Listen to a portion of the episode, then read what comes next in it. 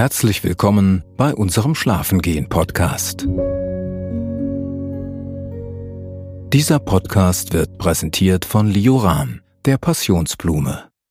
Gesprochen von Holger Buhr. Du kannst es dir jetzt bequem machen. Sonst gibt es für dich hier nichts zu tun oder zu erreichen. Vielleicht schläfst du ein oder aber hast einfach eine entspannte Zeit. In jedem Fall wünschen wir dir eine gute und erholsame Nacht.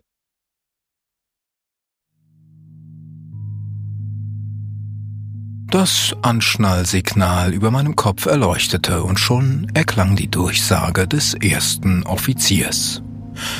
Meine Damen und Herren, bitte schnallen Sie sich an. Wir befinden uns im Landeanflug. Der Druck in meinen Ohren nahm zu und mein Hörvernehmen nahm ab, während das Flugzeug sich Stück für Stück dem Boden näherte. Lustig, das Geschnatter der Menschen um mich herum wurde dadurch immer leiser und leiser. Eigentlich sehr angenehm, bis der Druck in meinen Ohren zu schmerzen begann. Ich schluckte und der Druck konnte entweichen. Mit einem Mal klang alles viel lauter.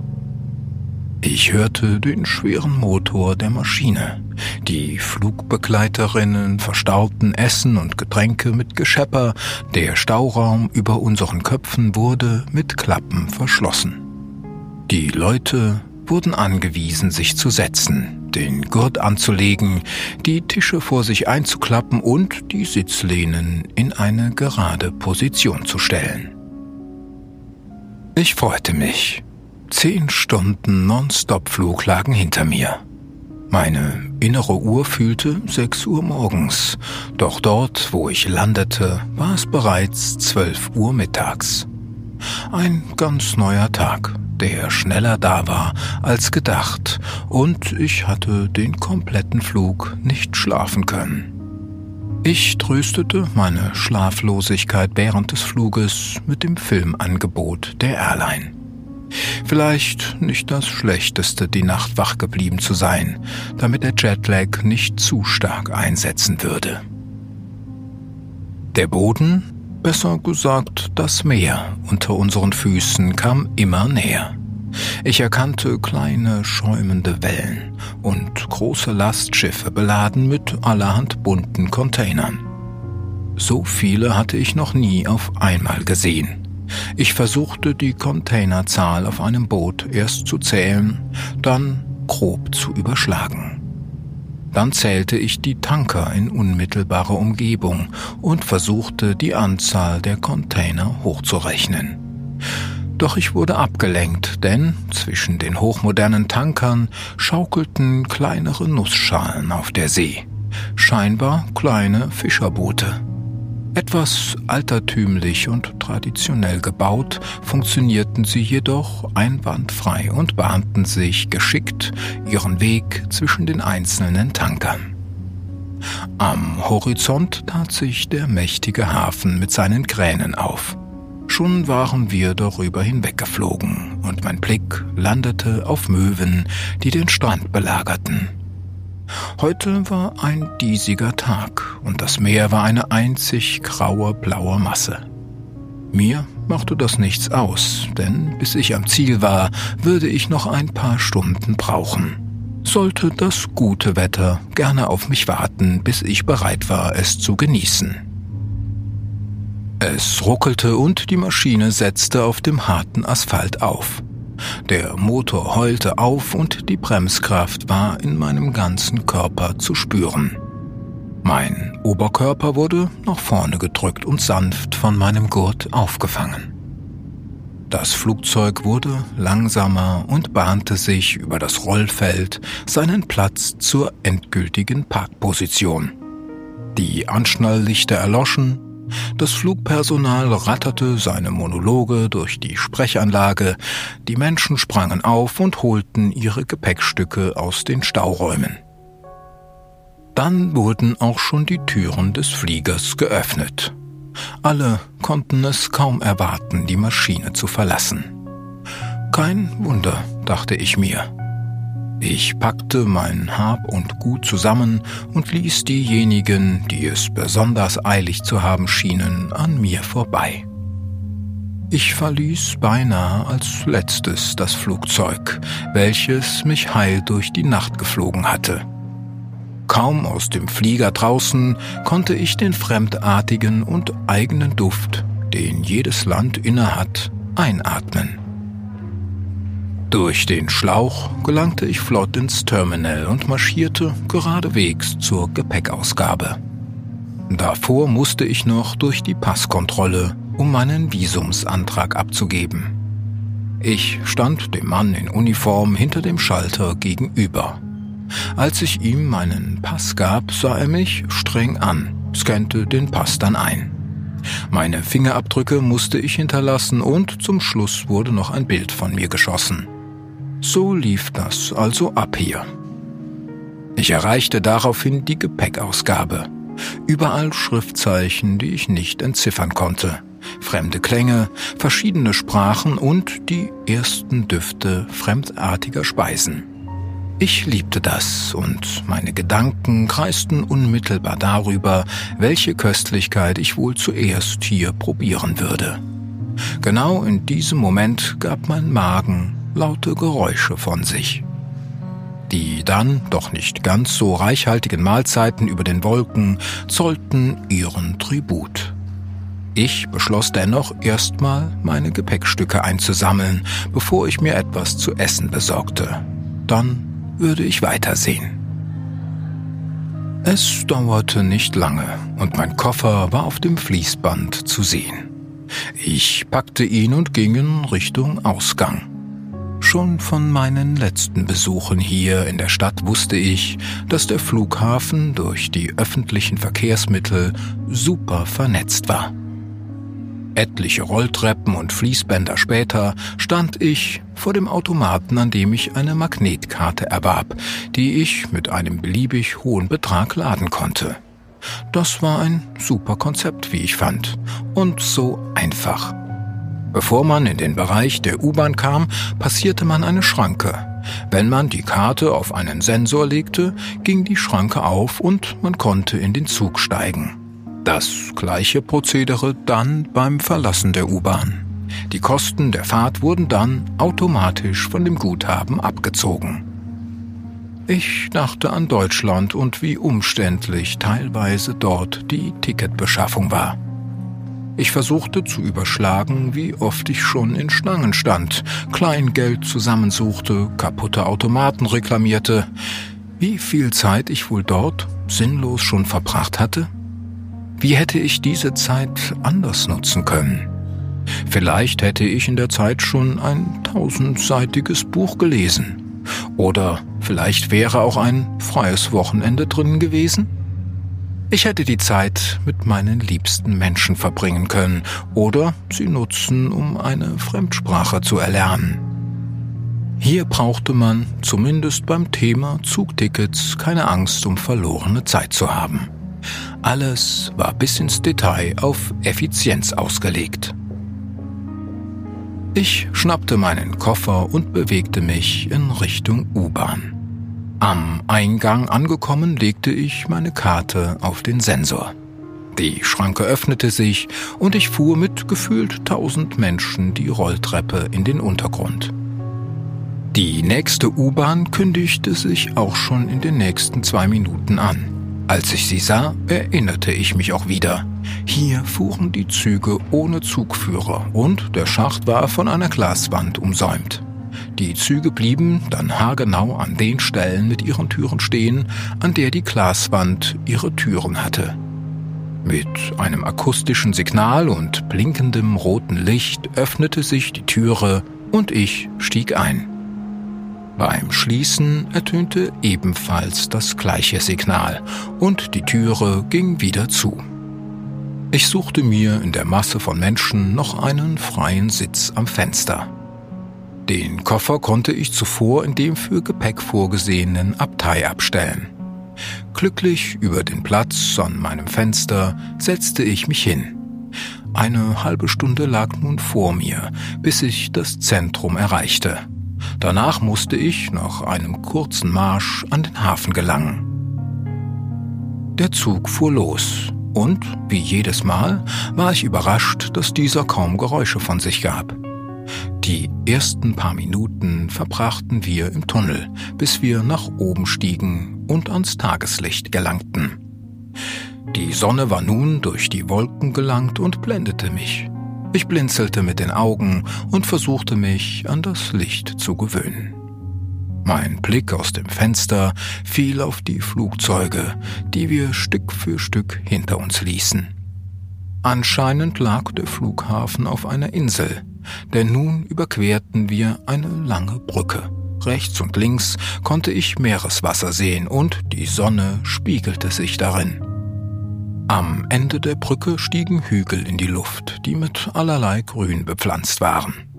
Mit einem Mal bemerkte ich die Müdigkeit, die mich umgab und die ich vorhin noch nicht wahrnehmen konnte. Ich lehnte meinen Kopf an die Scheibe und schloss für einen kurzen Moment die Augen. Als ich sie wieder aufschlug, war es Zeit auszusteigen. Scheinbar war ich doch einfach eingenickt. Nächste Haltestelle musste ich raus. Die U-Bahn fuhr in den Schacht ein, blieb haargenau an den Glastüren der Station stehen, die sich mit dem mittlerweile schon bekannten Signal wieder öffneten. Selbst das Ein- und Aussteigen war hier geregelt. Die Leute, die in den Zug wollten, mussten sich rechts und links neben den Türen gemäß den Markierungen auf dem Boden anstellen, damit die Leute, die aus dem Zug kamen, durch die Mitte hindurch den Waggon verlassen konnten. Ich schmunzelte, denn ich musste dabei an so manche Typen denken, die sich noch bevor jemand aussteigen konnte, in den Zug drängelten. Ich stieg also ohne Drängeln aus dem Zug aus, suchte die Rolltreppe nach oben, gelangte ein paar Minuten später an die Pforte und legte meine Magnetkarte wieder auf den Sensor. Auf dem Display stand nun, wie viel man mir für die Fahrt berechnet und abgebucht hatte, und ich schritt durch die geöffnete Schranke hindurch. Ein paar Treppen weiter gelangte ich an die Oberfläche und neben mir eröffnete sich eine vierspurige Straße. Rechts und links ragten Wolkenkratzer in die Höhe. Eine sanfte, salzige Brise nahm meine Nase wahr. Ich versuchte mich zu orientieren und etwas zu erkennen, was ich schon mal gesehen hatte. Das eine Gebäude kam mir sehr bekannt vor, und ich dachte daran, dass der Hafen für den Personenverkehr in unmittelbarer Nähe sein musste. Vorher musste ich aber noch diese große Straße überqueren. Ich blickte in die Höhe und suchte die Fußwege, die so bekannt für diese Stadt waren. Tatsächlich gab es hier viele Überführungen für Fußgänger, manchmal kilometerlang, um der Straße fernbleiben und sicher durch die Stadt marschieren zu können. Machte auch Sinn, dachte ich mir, bei all den Menschenmassen, die täglich hier in der Stadt herumliefen. Stelle man sich doch mal vor, diese Massen würden alle auf den kleinen Fußwegen neben der Straße laufen. Es wäre ein Gedrängel, man würde schlecht vorankommen und sicher war das neben den großen vielbefahrenen Straßen ohnehin nicht. Außerdem waren die Überführungen zu großen Teilen überdacht, was einem sehr entgegenkam, falls es mal regnen sollte. Ich erblickte die nächste Möglichkeit, um auf eine der Überführungen zu gelangen, als mein Magen wieder und dieses Mal erheblich intensiver zu grummeln begann. Ach ja, stimmt ja, da war ja was. Für ein großes Mittagessen war ich noch nicht zu haben. Ich nahm mir vor, erst mein eigentliches Reiseziel zu erreichen, bevor ich meinem Hungergefühl vollends nachgeben wollte. Aber einer süßen Kleinigkeit von den Streetfood-Ständen konnte ich nicht widerstehen. An fast jeder Straßenecke fand man kleine Garküchen oder Stände, die Eierwaffeln anboten. Das Lustige an dieser regionalen Spezialität war, dass sie tatsächlich wie kleine, aneinandergereihte Eier aussahen. Immer der Nase nach ging ich eine kurze Weile auf der Fußgängerüberführung und nahm, nachdem ich die Straße überquert hatte, die nächste Treppe nach unten. Dort eröffnete sich mir ein offener Platz, auf dem ein übergroßes Riesenrad aufgebaut war. Dahinter konnte ich Wasser erkennen. Sehr gut. Ich war in Hafennähe. Denn ich erinnerte mich, dass man das Riesenrad von der Fähre aus sieht, bevor man mit der Fähre in den Hafen einfährt. Und was unmittelbar zu Riesenrad gehört, sind Eierwaffeln. Ich bahnte mir meinen Weg durch die Menschenmassen. Wohin man auch blickte, überall Menschen, Menschen, Menschen. Lustigerweise störte mich das gewaltige Treiben dieser Stadt überhaupt nicht. Ich genoss sogar den Puls und die Energie. Hier war das pure Leben und ich freute mich umso mehr über den Eierwaffelstand, auf den ich schnurstracks zulief. Ich suchte mir ein Topping für meine Waffel aus, bezahlte und biss in den lauwarmen Teig. Außen kross, innen saftig und luftig zugleich. Noch ehe ich sie aufgegessen hatte, ging ich zum Stand und holte mir erneut eine Waffel. Ich war glücklich und ausreichend gestärkt, um die letzte Etappe meiner Reise auf mich zu nehmen. Wie spät war es eigentlich? Meine Uhr zeigte noch die westeuropäische Zeit an. Elf Uhr. Ich rechnete sechs Stunden hinzu. Fünf Uhr nachmittags war es bereits hier kaum zu glauben, wie die Zeit verflog. Ich war mir nicht mehr sicher, wann die letzte Fähre ging, und so beschloss ich, mich auf direktem Wege zu den Anlegestellen zu begeben. Ich lief los. Meine Gedanken kreisten schon um die kleine Insel, die mein endgültiges Reiseziel für heute sein sollte. Sie war in nördlicher Richtung der Hauptinsel vorgelagert. Der Grund, warum ich an diesen Ort zurückkehrte, war einerseits geschäftlich, andererseits der glückliche Zufall, dass die Natur dort, die Ruhe und die gute salzige Meeresluft der perfekte Ausgleich für mich waren. Ich schätzte die kleinen Wege, die versteckt zwischen kleinen Garküchen, Wohnhäusern und Läden lagen. Das Gute an dem kleinen Eiland war, dass dort Autos verboten sind und sie bekannt für hervorragenden Fisch und frische Meeresfrüchte ist. Sobald man angelegt und den Steg zum Festland hinter sich gelassen hatte, roch man die gebratenen Spezialitäten aus dem Meer und ein paar Meter weiter reihte sich ein Meeresfrüchte-Restaurant an das nächste. Vor den Restaurants wartete bereits jeweils das Servicepersonal und versuchte, die ankommenden Menschen davon zu überzeugen, dass ihr Restaurant das Beste war. Dabei führten sie die Speisekarte mit allerlei Schaubildern vor. Ein Schild und eine Fußgängerumleitung direkt vor mir holte meine Aufmerksamkeit ins Hier und Jetzt zurück. Wenn ich mich recht erinnerte, musste ich nun in unmittelbarer Nähe der Anlegestelle sein, doch der Weg dorthin unterschied sich von dem, wie ich ihn in Erinnerung hatte. Ich war überrascht, wie schnell diese Stadt innerhalb eines Jahres gewachsen war. Es waren sogar bestimmte Teile des Meeres mit Sand aufgefüllt und trockengelegt wurden, um mehr Fläche zu gewinnen und die Bucht zu vergrößern. Ich bestaunte die riesigen Kräne, die gewaltige Massen an Sand bewegten, die sie zuvor an anderer Stelle abgetragen hatten. Wie viele Tonnen Sand braucht man wohl, um die vorgesehene Fläche zu befüllen?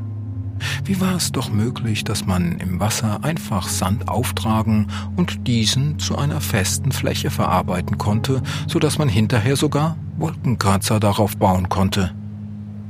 Ich dachte an meinen Sohn am Strand und dessen Versuche, Sandburgen zu bauen und diese vor der Flut zu schützen. Wie schnell war doch eine Welle darüber geschwappt und setzte die Sandburg dem Erdboden gleich. Und hier baute man mit dieser Substanz ganze neue Inselabschnitte, die auch Heimat für die wachsende Bevölkerung bieten sollte. Ich dachte an meine Frau und unseren kleinen Sohn, die ich gestern wegen meiner Reise hierher am Flughafen verabschiedet hatte. Wie jedes Jahr musste ich arbeitsbedingt auf die kleine Insel reisen und die beiden für zwei Wochen zurücklassen. Wir hatten uns extra mehr Zeit eingeplant, um gemeinsam am Flughafen noch eine Kleinigkeit essen zu können, ehe ich in den Flieger steigen musste. Danach brachten sie mich noch zur Gepäckkontrolle und dort trennten sich unsere Wege. Wie jedes Mal, wenn ich für Forschungszwecke zu einer Reise aufbrach, winkten meine Frau und unser Sohn mir so lange hinterher, bis ich hinter der Passkontrolle verschwunden war. Wir liebten dieses Ritual, obwohl ich die zwei in diesem Moment schon vermisste. Meine Gedanken wurden unterbrochen, als ich direkt am Pier ankam. Unmittelbar vor mir war die Anlegestelle. Ich studierte die Pläne entnahm meine Abfahrtszeit und ging durch die nächste Schranke. Auch hier konnte ich einfach die Magnetkarte über den Scanner ziehen und konnte weiter durch einen überdachten Schacht zum Anlegebereich. Vor mir wartete schon eine Gruppe Menschen, die eifrig die kleine Fähre beobachteten, die in diesem Moment anlegte. Ein junger Mann der Besatzung sprang vom Boot aufs Festland. Ein weiterer Mann warf ihm vom Boot aus das Tau zu, welches er geschickt fing und gekonnt an der dafür vorgesehenen Stelle befestigte. Mehrfach wickelte er ein Tau um einen Block, dann versah er das Ende mit einem lockeren Knoten. Er machte das so schnell, dass ich ihm kaum folgen konnte. Die Menschenmasse wurde etwas unruhig, denn jeder wollte zuerst auf dem Boot sein und den besten Platz ergattern. Durch die Lautsprecher erklang eine Stimme in einer Sprache, die ich nicht verstand. Doch die Pforte begann sich langsam zu öffnen unter dem gelben Blinken eines Warnlichtes. Als die Pforte ausreichend geöffnet war, huschten schon die ersten Menschen über einen kleinen, wackeligen Steg aufs Boot. Ich beschloss auch hier, die Menschen, die es eilig hatten, einfach machen zu lassen und stieg als einer der letzten auf das Boot. Kaum hatte ich das Deck betreten, wurde der Steg eingefahren, die Tower wieder gelöst und wir fuhren los. Die kleine Fähre fuhr aus der Hafenbucht raus. Stück für Stück entfernten wir uns vom Festland und mit einem Mal wurde mir wieder die Größe dieser Stadt mit ihren gigantischen Hochhäusern bewusst. Ein riesiges Meer an Wolkenkratzern. Viele von ihnen waren mit bunten Lichtern und blinkenden Leuchtreklamen versehen. Ich war erneut fasziniert von dem Farben- und Leuchtspektakel und wie geschickt diese Gebäude auch auf die teils steilen Hügel gebaut waren, aus denen die Insel zu größten Teilen bestand. Auf diesem Fleckchen Erde konnte man an die 600 Höhenmeter in die Luft steigen. Hinter den Häusern erkannte man die satte Vegetation der Hügel und an der höchsten Erhebung war eine Station zu sehen, an der eine Gondel nach oben führte. Ich dachte daran, dass diese Spitze noch auf meiner To-Do-Liste stand. Nie hatte ich es bisher dort nach oben geschafft. Das musste ich noch nachholen, bevor ich wieder abreiste. Die Vorstellung des Blickes von dort oben auf die Stadt reizte mich sehr wie es wohl wirken musste, so nah an einem Wolkenkratzer zu sein und doch auf ihn hinabzuschauen? Konnte man vielleicht auf verborgene Dachterrassen einen Blick werfen? Am Flughafen war mir ein Architekturmagazin zufällig in die Hände gefallen, worin Dächer von Wohnhochhäusern abgebildet waren, die mit Schwimmbädern, Kinderspielplätzen und kleinen Sportanlagen versehen waren. Es wäre spannend, dies alles mal mit eigenen Augen zu sehen. Ich wandte meinen Blick von den Wolkenkratzern ab und blickte in Fahrtrichtung. Es war doch noch ein freundlicher Tag geworden und die Sonne glitzerte auf dem Wasser. Eine Zeit lang fuhren wir noch der Küste entlang nach Osten. Danach drehte die Fähre nach Norden ab in die weite See. In der Ferne erkannte ich die Umrisse einer hügeligen Insel, aus der zwei schmale Schornsteine ragten. Ich erinnerte mich wieder. Die Industrieanlage, zu denen diese Schornsteine gehörten, war auch unmittelbar vom Strand der kleinen Insel aus zu sehen. Die Menschen dort gingen also an einem wunderschönen Sandstrand baden, mit Blick auf dieses Betongebilde. Ich schwankte zwischen Bewunderung für den Strand, Faszination über die Größe der Fabrik und dem gewöhnungsbedürftigen Anblick. Aber das war ein anderes Thema. Die Schornsteine näherten sich, bis wir schließlich an ihnen vorbeifuhren. Das Boot schwankte leicht in der ruhigen See und das gleichbleibend monotone Geräusch des Motors führte dazu, dass ich kurz davor war, einzunicken, als wir in den kleinen Hafen einliefen. Es war nun Abend. Auch die Menschen, die es auf der Hauptinsel noch sehr eilig hatten, die Fähre zu betreten, schienen ruhiger und gelassener. Wir legten an, und der Geruch von gebratenem Fisch stieg mir in die Nase. Ich freute mich an den ruhigen Ausklang des Tages bei einer frisch zubereiteten Mahlzeit in einem der Restaurants mit Meeresblick. Es war immer noch herrlich mild, trotz der geschlossenen Wolkendecke. Jetzt spürte ich auch die Strapazen und Eindrücke meiner langen Reise, die ich hinter mir hatte, und freute mich ebenfalls, später in mein Bett zu fallen.